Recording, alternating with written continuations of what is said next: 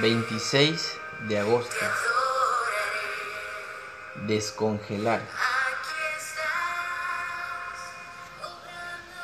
En un debate sobre la reconciliación, un participante dijo con sabiduría, no congelen a la gente en el pasado. Señaló que tendemos a recordar los errores que cometen las personas, sin darles nunca la oportunidad de cambiar.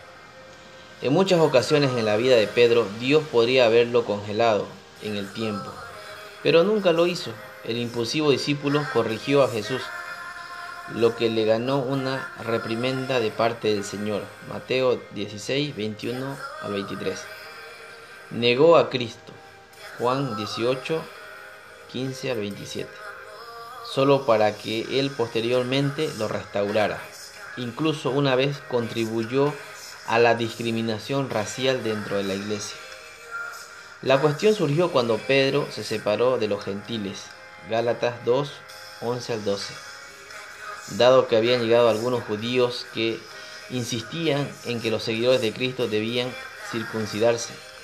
Esto marcaba un peligroso retroceso a la ley de Moisés.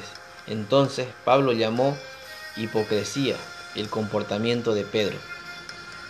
Tras confrontar valientemente a Pedro, el asunto se resolvió y, éste continuó sirviendo al Señor en la unidad del Espíritu que Él desea que tengamos.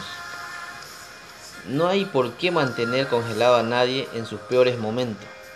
Por la gracia de Dios podemos aprender unos de otros, restaurar cuando sea necesario y crecer juntos en su amor.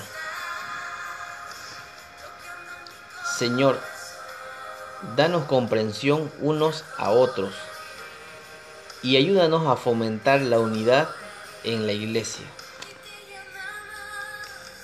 Que tengas un maravilloso día y recuerda, al confrontar a alguien debemos tener un objetivo, restaurar, no abochornar.